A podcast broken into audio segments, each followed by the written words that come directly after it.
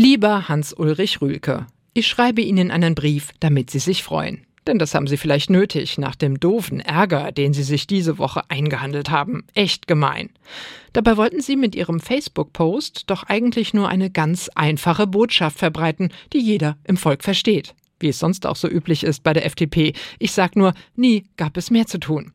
Aber vielleicht, lieber Herr Rühlke, hätten Sie auch einfach ein bisschen mehr tun sollen, anstatt leider nur mal schnell in die unterste Schublade des soziale Medieninstrumentenkastens zu greifen und ungebremst und ungeprüft irgendein Posting weiterzuleiten, das irgendjemand zusammengeschustert hat. Nach dem Motto, wie bastle ich ein Meme? Also eine Collage, die platt, populistisch und peinlich ist.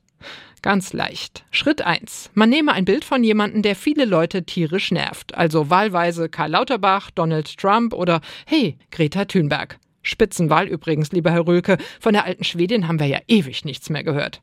Schritt 2. Man lege der Reizfigur irgendeine Botschaft in Großbuchstaben in den Mund. Geeignet sind da alle möglichen Aussagen rund ums Impfen oder den Umweltschutz.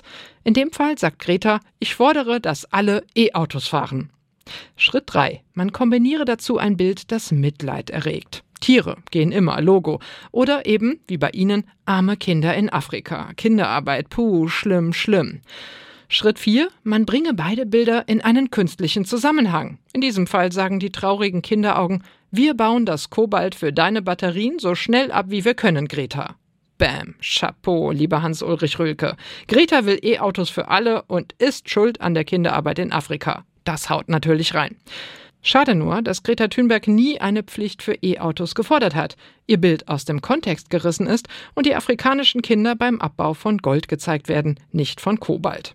Egal, Fakten sind was für Feiglinge oder wie sie selbst als alter Tempolimit-Gegner trotzig sagen, es darf sich jeder bei Facebook ungebremst austoben, ich auch. In diesem Sinne wünsche ich Ihnen noch viel Spaß beim Toben. Ihr Fan Sabine Geipel.